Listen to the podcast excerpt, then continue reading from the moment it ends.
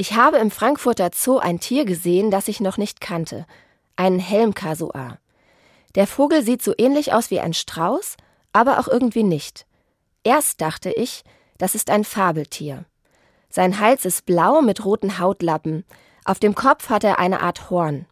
An einem Fuß hat er statt eines Zehs einen langen Dorn. Faszinierend. Ich hätte nicht gedacht, dass mich im Zoo etwas überraschen kann. Aber wir leben in einer bunten und vielfältigen Welt. Weltweit gibt es fast neun Millionen verschiedene Arten. Der Helmkasua und ich sind nur zwei davon.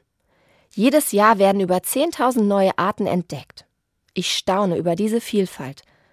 Ich danke Gott für diesen Reichtum, denn für mich ist es ein Wunder, dass auf unserem Planeten in diesen wenigen Kilometern zwischen Himmel und Erde so viel Leben möglich ist. Gleichzeitig weiß ich, dass jeden Tag 150 Arten für immer verschwinden. Sie sterben aus, weil ihnen Lebensraum oder Lebensgrundlagen fehlen. Natürlich gehört zum Leben immer auch Sterben dazu.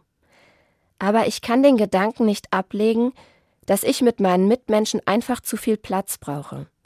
Dass die Art und Weise, wie ich wohne, esse, mich fortbewege oder Urlaub mache, andere Arten gefährdet. Das will ich nicht. Deshalb bitte ich Gott, dass er mir und uns hilft, mit unserer Mitwelt gut umzugehen, dass wir die Erde bewohnbar halten. Ich glaube, dass Gott das Leben schenkt, und zwar in all seiner Vielfalt zwischen Himmel und Erde, dass jedes Lebewesen wichtig ist.